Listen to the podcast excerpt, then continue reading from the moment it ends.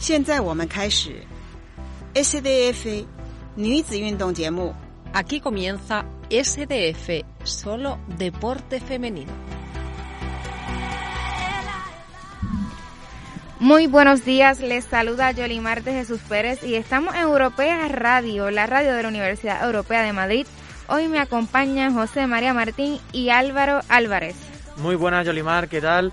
Ya preparados para un nuevo programa de SDF.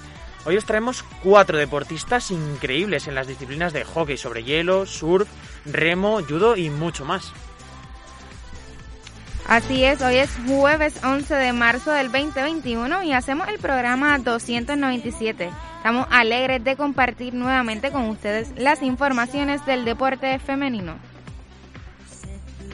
Efectivamente, Yolimar, sin más, vamos con los titulares. Elena Álvarez llega a los micrófonos de Solo Deporte Femenino para compartir su historia en hockey sobre hielo. El Barça ganó la vuelta 0-5 al Fortuna Horring y avanza a los cuartos de final de la Champions femenina. Ana Cid se prepara para los Juegos Olímpicos de Tokio en la modalidad de remo. El Atlético de Madrid cayó frente al Chelsea y se despide de la Champions. Laura de los Reyes comparte cómo se siente al conocer que el surf será considerado deporte olímpico.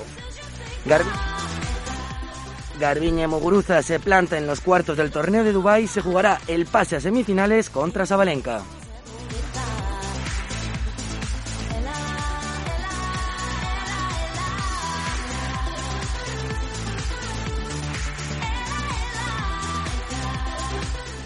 Y empezamos con la entrevista de hoy con Elena Álvarez, capitana del SAT de Majadahonda y de la Selección Nacional Femenina de Hockey sobre Hielo. Saludos, Elena. Hola, buenos días. Hola, ¿qué tal? Muy bien, aquí estamos. Cuéntanos un poquito más, ¿cómo ha sido ese proceso y esa pasión por el hockey sobre hielo? Bueno, yo soy yo soy Majadahonda y empecé empecé a hacer patinaje artístico a los tres años. Bueno, no se puede llamar patinaje artístico, empecé a patinar a los tres años, luego estuve haciendo patinaje hasta los doce y bueno, a los ocho, de ocho a doce estuve compaginando hockey artístico. Después de cada entreno de patinaje, entrenaban los chicos de hockey y, y bueno, un día dije, necesito probar y nada, desde entonces hasta ahora.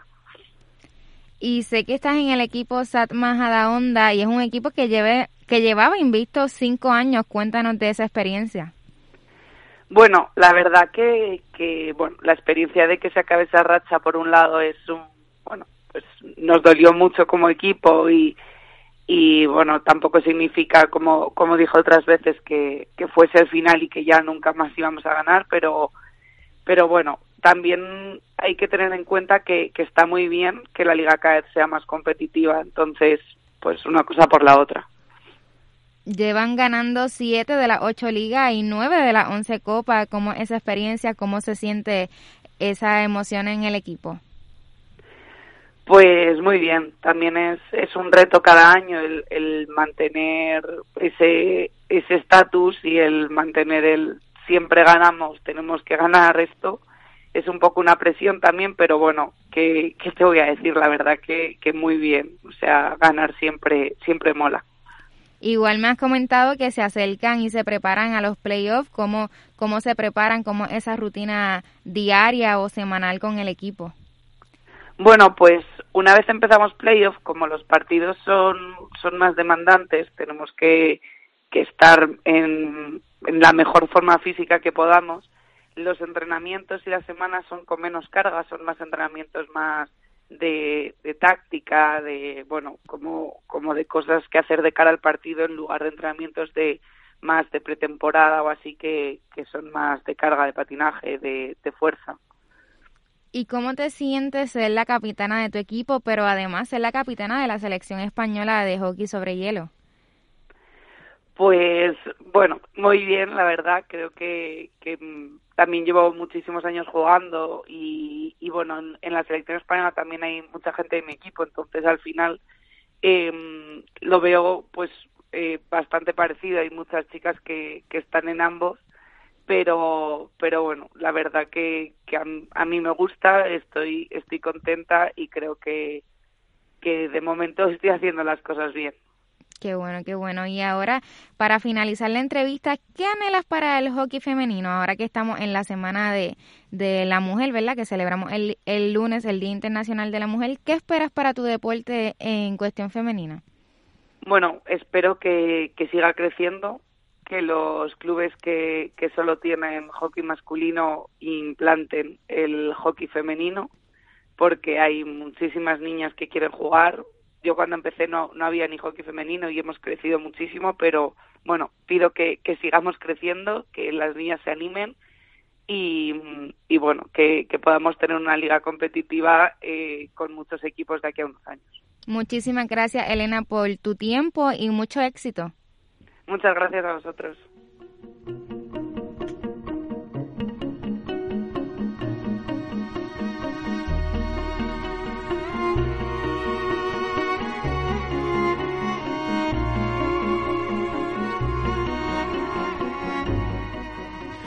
Pues dejamos a un lado el hockey sobre hielo y vamos a pasar al fútbol porque el Fútbol Club Barcelona ganó la vuelta 0-5 al Fortuna Horring y así ha conseguido avanzar a los cuartos de final de la Champions femenina. Y es que el Barça resolvió un trámite en Dinamarca sin apenas despeinarse. Después de hacer los deberes en la ida con un contundente 4 a 0, el equipo azulgrana se paseó por el Horring Stadium en su camino hacia los cuartos de final de la Champions. Y es que el técnico culé, eh, Luis Cortés, aprovechó la renta obtenida en la ida pues para repartir minutos entre las jugadoras que suelen ser menos habituales. Gemma Font fue titular bajo los palos y la habitual, Sandra Paños, pues estuvo descansando en el banquillo, donde también se quedaron otras indiscutibles como son Alexia Putellas, Mapi León o Marta Torrejón. Y es que eh, Jana Fernández formó pareja titular en el centro de, en el centro de la defensa junto con Andrea Pereira. Eh, y eh, fue titular en el lateral derecho con Vicky Losada en el medio. Los goles del partido fueron de Aitana Bonmati, que, que hizo dos goles, Mariona de penalti, Osoala y Marta Torrejón. De esta forma, el Barça consigue estar el viernes, próximo viernes, en el sorteo que determinará los enfrentamientos de los cuartos de final.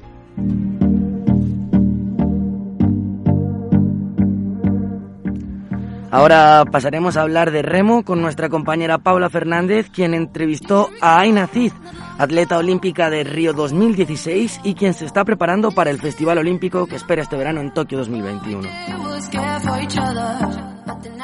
Aina Cid pertenece a la selección española de remo en la categoría de dos sin timonel.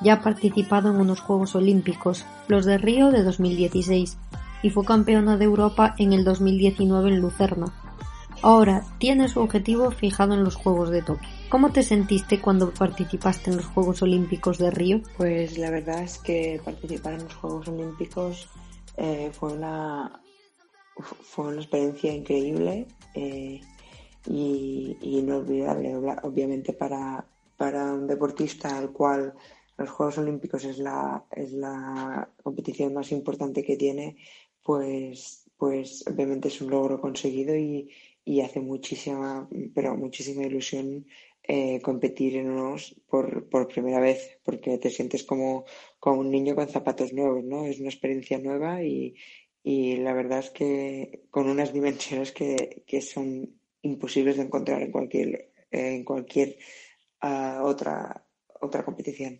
¿Creíste alguna vez que llegarías a competir en un evento de esta magnitud? Eh, lo que es creer por una parte sí, pero no, porque eh, siempre, siempre lo había tenido en mente, era algo que yo quería hacer ya desde muy pequeña eh, y, siempre, y siempre se lo dije a mis padres y amigos y que yo quería llegar a competir en los Juegos Olímpicos, eh, pero obviamente pues no, no se es consciente de, de lo difícil que es y de las probabilidades que hay de que eso suceda, ¿no?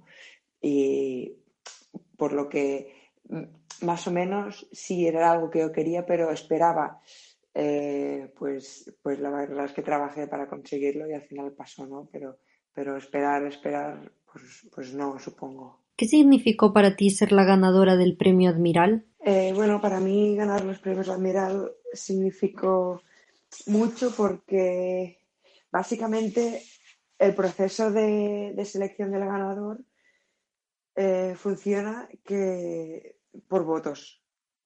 Eh, entonces, eso te da a entender que, que, bueno, que la gente te valora el, valora el trabajo que haces y que, que te sigue y que, y que, y que te apoya, ¿no?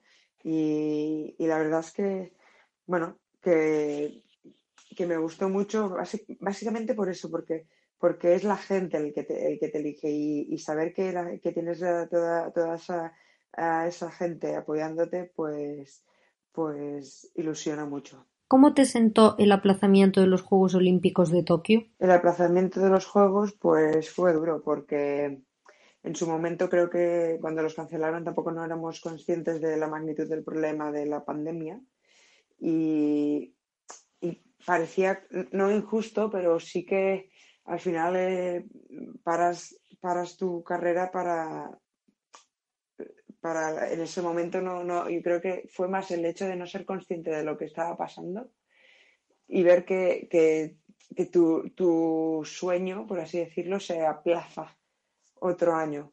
Eh, pero bueno, mmm, fue duro psicológicamente un tiempo, porque bueno, al final eh, un, un, aplazamiento de, un, de una competición de esas magnitudes no es fácil de digerir, pero cuando ya entendí la situación en la que vivíamos, yo creo que era lo correcto y lo que se había hacer. ¿Cómo hiciste para entrenar durante el confinamiento? Durante el, pues durante el confinamiento, la suerte de, de los remeros es que tenemos la máquina del remorgómetro y eso mmm, para nosotros es muy fácil seguir entrenando a un buen nivel y mantener la forma física, que eso es uno de los aspectos más importantes del remo. Eh, así que con el remorgómetro y algunas pesas que nos dio la federación, eh, seguimos entrenando todos los días en casa y sin ningún problema, la verdad. Eh, de hecho, el remo es, sería, con la situación que, se, que, nos encontramos de los, de los mejores para, para poder seguir entrenando sin tener el agua cerca. ¿Por qué elegiste el remo? Pues sinceramente, el remo lo elegí porque se me lo probé de muy pequeña y, y, cuando empecé a competir y eso vi que se me daba bien, todo me parecía muy fácil. Eh, a las competiciones quedaba por delante sino o ganaba y creo que el hecho de que se me diera tan fácil y me viera siempre por delante, pues no sé, me engancharía la, la adrenalina esa de, de, de, ganar y de, y de todo eso, vaya.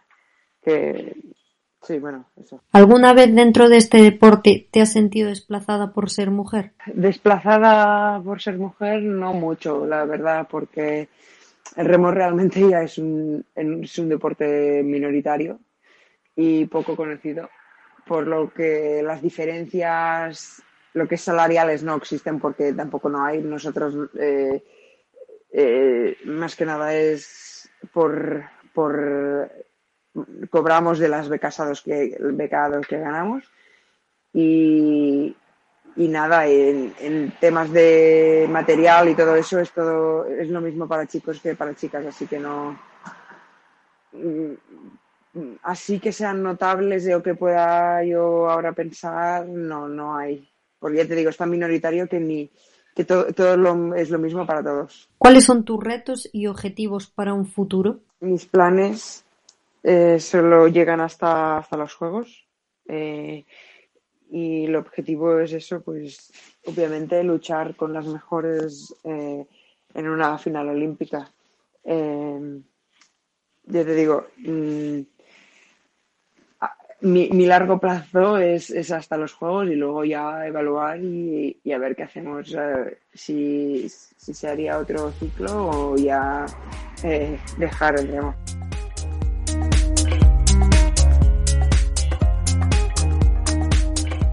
Y regresamos al fútbol. El Atlético de Madrid cae frente al Chelsea y se despide de la Champions, mismo sorteo en el que no estará el Atlético de Madrid que empató a uno con el Chelsea en la vuelta tras haber perdido 0-2 en la ida disputada en Londres.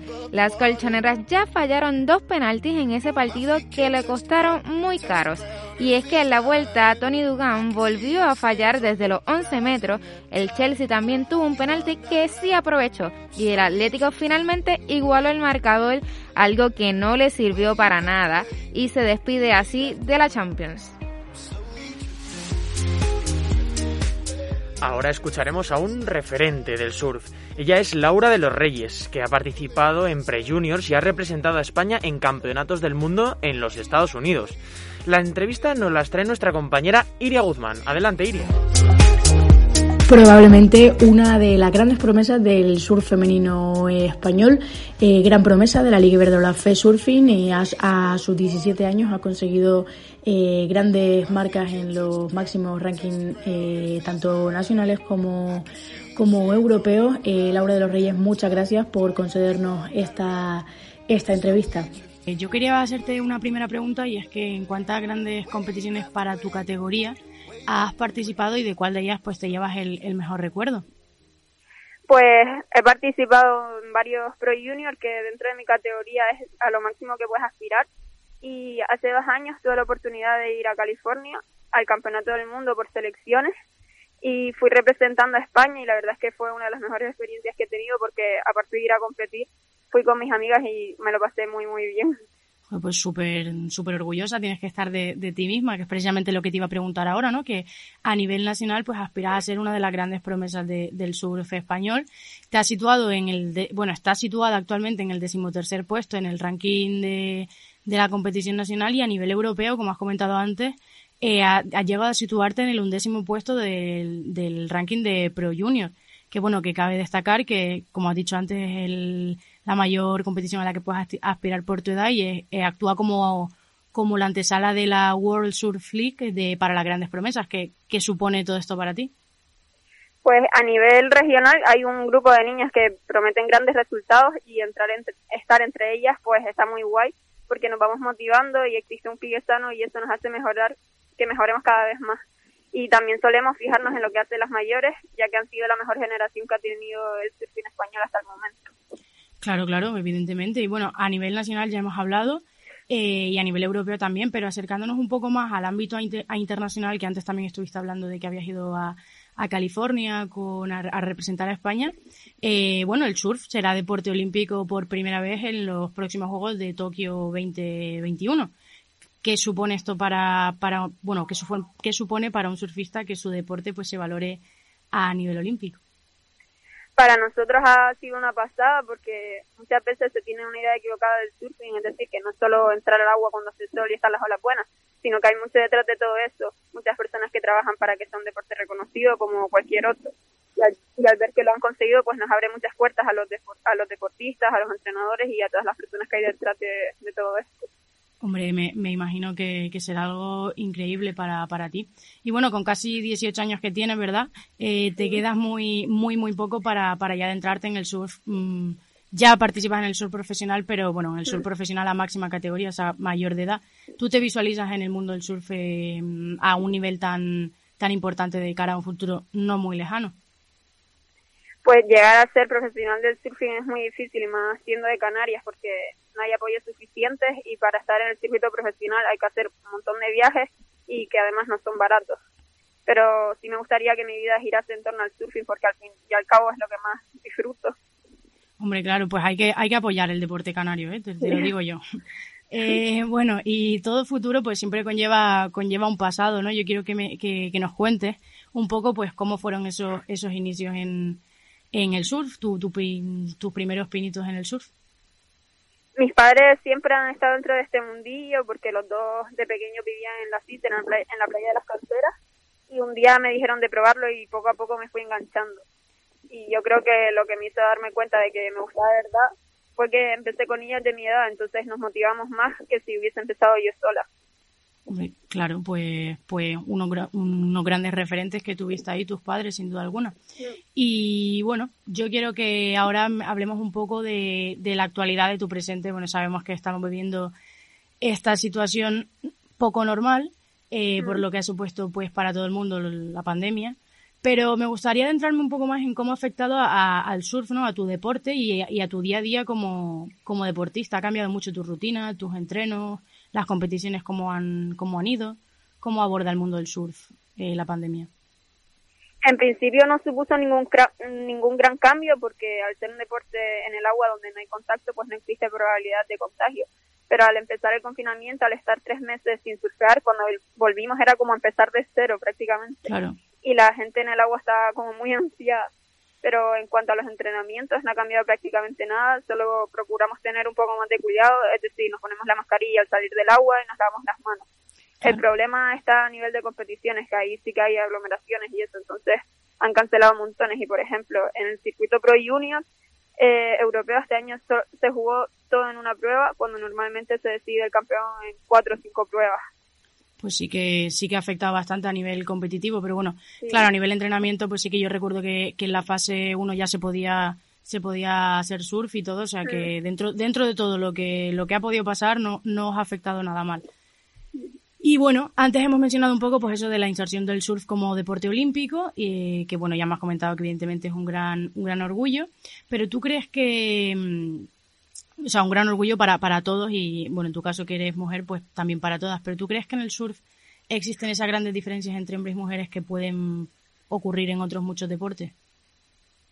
Yo no creo que existan grandes diferencias, pero algo de discriminación sí que hay, como en las competiciones que siempre nos meten en las peores condiciones o la diferencia de premios. Pero también tengo que decir que se ha corregido mucho ese aspecto, ya que es algo ilógico que solo por ser mujeres se nos perjudique y recibamos menos cantidad de premios cuando pagamos lo mismo de la inscripción. Y mm, recuerdo un campeonato hace unos años que anunciaron que el premio de los chicos iba a ser mucho más que el de las chicas y hubo polémica, pero al final lo corrigieron porque era incomprensible el motivo de esa decisión. Sí, sí, totalmente injusto. A ver si poco a poco pues podemos llegar a una igualdad del todo porque, porque mm. es totalmente injusto. Pero tú, como, bueno, a tu corta edad, ¿has vivido alguna situación discriminatoria así fuera de lo que es nivel premios y eso que me estabas comentando? Mm, no, en el agua se nos, se nos respeta bastante las chicas, la verdad. Y los compañeros y todo, ¿no? O sea, sin ningún problema. Pues dentro de, dentro de todo lo que puede lo que pasa en otros muchos deportes, pues está bastante bien. Y bueno, para terminar, pues a mí me gustaría preguntarte un poco por tus referentes y por, aparte de tus padres, pues dentro del mundo del surf y si han tenido pues una gran influencia en tu vida deportiva y en tu decisión de querer dedicarte al surf profesionalmente. Sí, siempre me ha gustado tener un modelo del que fijarme para de ahí crear una base y, y una forma de y crear una forma de trabajo, aunque obviamente siempre terminas haciendo las cosas un poco a tu manera pero está el ejemplo de Arisa Aramburu, que ha sido el único español que ha llegado al circuito profesional y es un referente de constancia, ya que a día de hoy se, se sigue dedicando al surfing. Y después a nivel internacional me gusta mucho Stephanie Gilmore, que es una australiana, que ha sido la chica que más veces ha ganado el título mundial y me parece un modelo ejemplar. Grandes, grandes referentes, sin duda alguna. Pues bueno, con esto terminaríamos todo y yo te deseo mucha suerte en el futuro, a ver si te puedes convertir en el referente de alguien en algún día, que seguro que sí. Muchísimas gracias.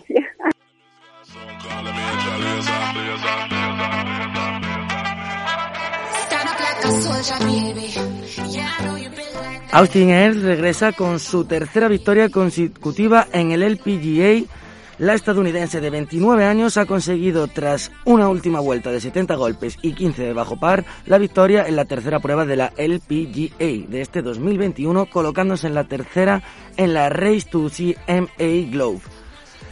Ernest firmó una cuarta y última vuelta con un cuatro birdies consecutivos del 4 al 7 para terminar con boogies al 12 y al 13 que no impidieron que se hiciera con la victoria y que sacara 5 golpes de ventaja sobre su más inmediata rival, la también norteamericana Jennifer Kupcho, que terminó con 10 golpes par bajo del par del campo y con una última vuelta muy movida de 74 golpes en los que firmó 3 boogies, un doble boogie en el 15 y 3 verdes que fueron suficientes para dar caza a su compatriota.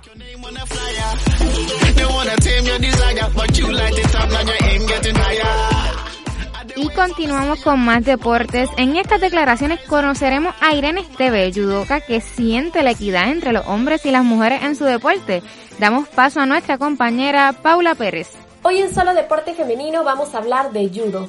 Para eso nos acompaña Irene Esteve Díez, la destacada judoka de 24 años, miembro de la Real Federación Española de Judo, ex campeona nacional junior y una de las mejores ranqueadas en la Supercopa Absoluta de España. Hola Irene, bienvenida. Cuéntanos, ¿cómo te encuentras? Hola, eh, Paula, muy bien. Bueno, cuéntanos un poco, queremos saber un poco más sobre ti. Quería empezar preguntándote cómo es que tú te inicias en el judo. Tú has empezado bastante joven en esto. Quería saber qué es lo que más te ha llamado la atención, cómo han sido tus primeros pasos. Cuéntanos. Pues yo empecé a hacer, a practicar judo de pequeñita, con cuatro años en realidad, tres, cuatro años que mi madre me metió a, hacer judo en el cole.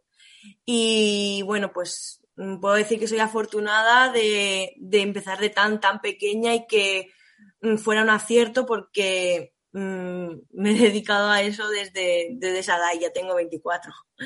Así que bien. Eh, luego ya empecé en el cole y luego ya terminé en, un gimnasio ya, tomándomelo ya más en serio. Tú ya has conseguido ser campeona mundial, nacional junior, perdona, de 52 kilogramos y también has estado casi rozando el podio en otras competiciones, ¿no? Como el Campeonato de España o la Supercopa o la Copa de Europa Junior. ¿Cuál consideras tú que ha sido tu mejor etapa? ¿Podríamos decir, por ejemplo, que ha sido entre los años 2016 o 2017? Sí, sí, la verdad que sí. Eh, mi etapa junior, sobre todo mis últimos años, fueron fundamentales y la verdad que lo recuerdo como una época muy, muy bonita y en la que me sentía muy poderosa en esa época. ¿Qué era lo que te hacía sentir este poder? ¿Qué era lo que te hacía sentir poderosa? O sea, realmente es un deporte en el que no solo cuenta el físico y la fuerza que tú puedas tener, sino yo creo que es la conexión mente-cuerpo. Y en esa época, mm, si crees mucho en ti y los de tu, alrededor creen en ti, esa fuerza, esa seguridad, eh, te ayudan a, conseguir cualquier objetivo.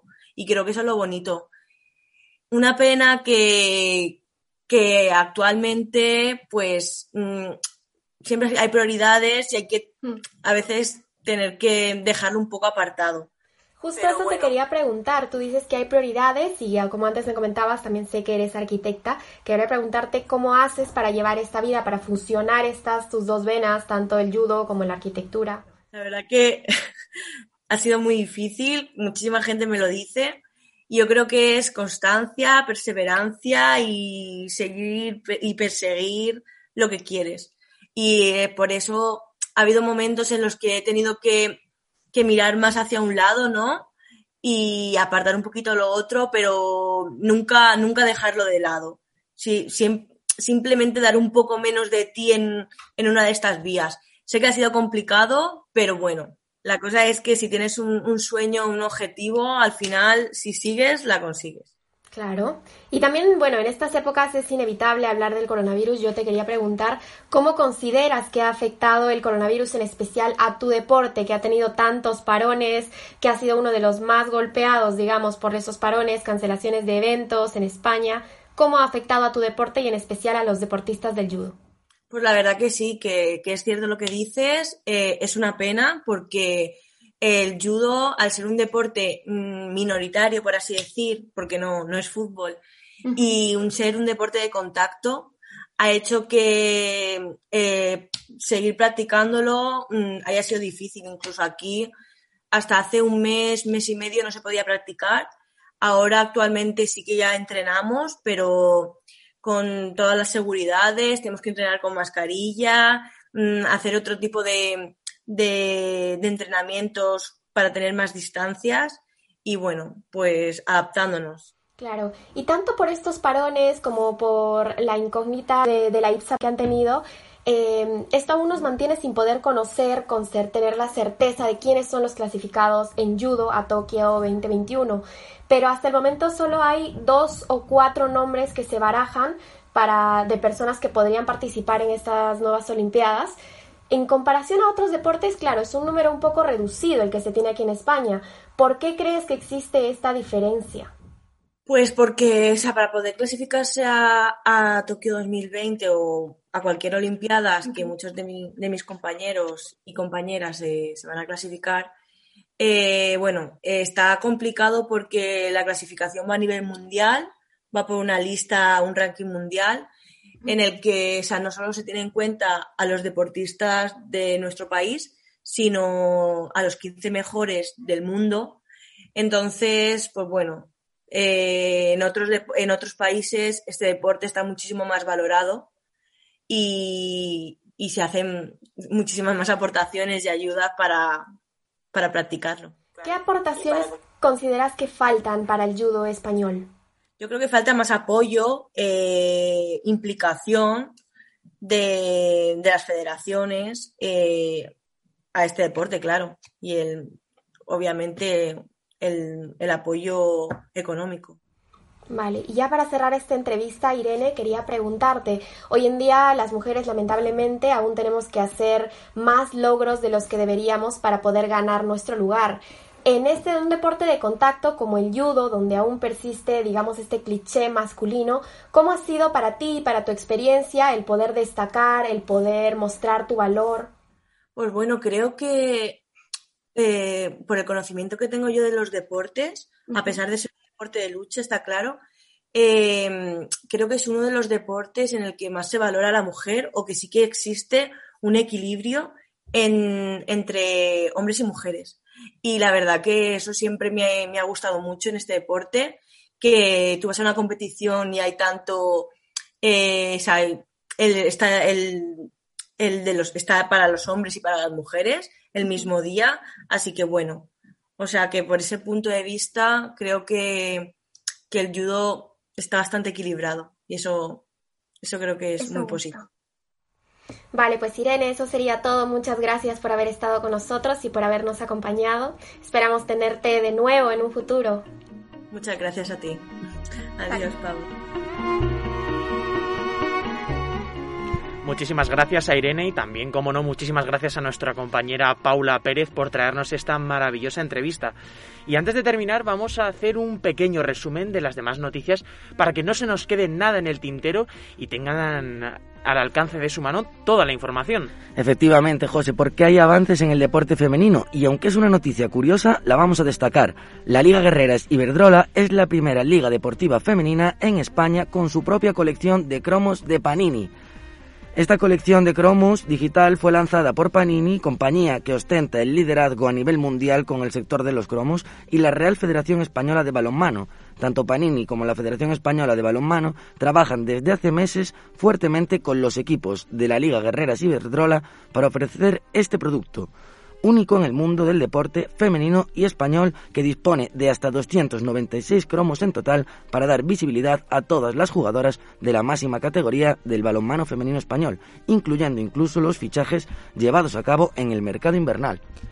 Y en más información, Emma Gilmour, piloto reserva femenino de Veloz Racing en Extreme E, la primera temporada de Extreme E tiene una nómina de pilotos repleta de grandes nombres y con solo una vacante la piloto femenina del equipo campeón del mundo de Fórmula 1 Jenson Button.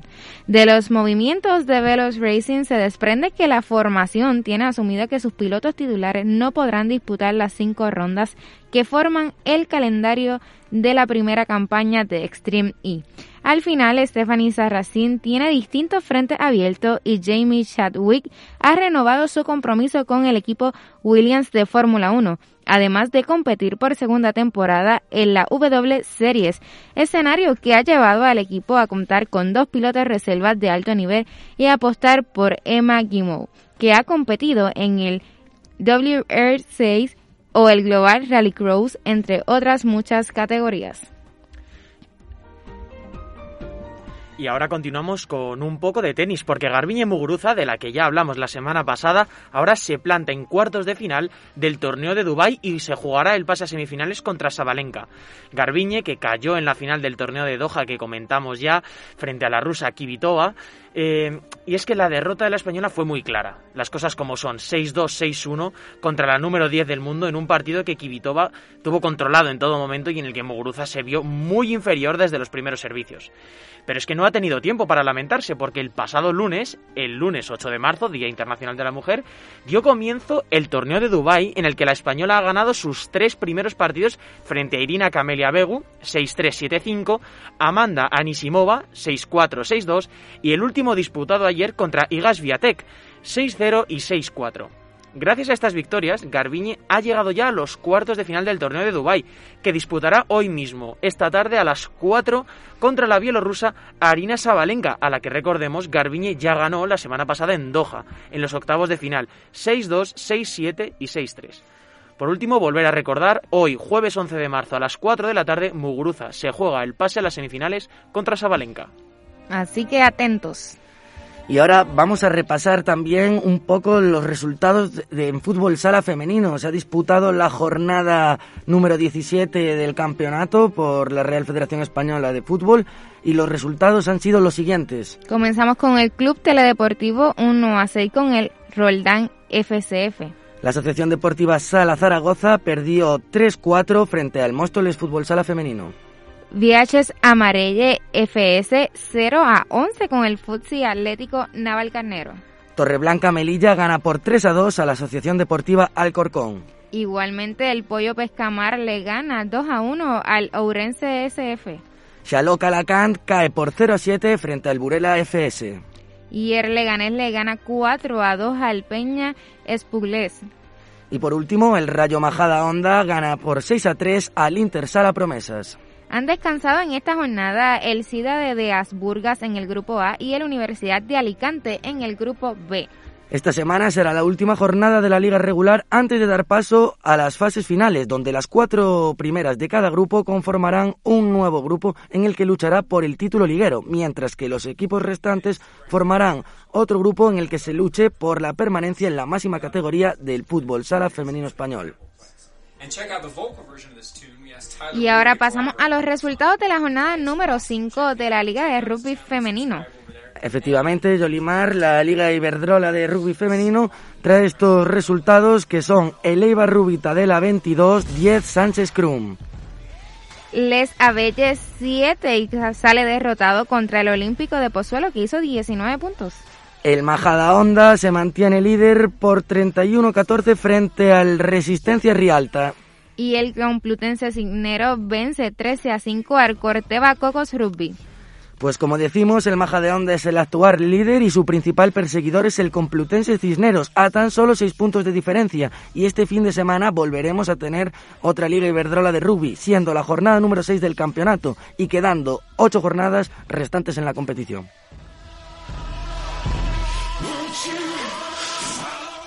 Pues seguimos en ligas iberdrolas, pero no en la misma. Nos movemos a la Liga Iberdrola de Fútbol, porque la jornada siguiente, que empezará el sábado, tenemos jornadón.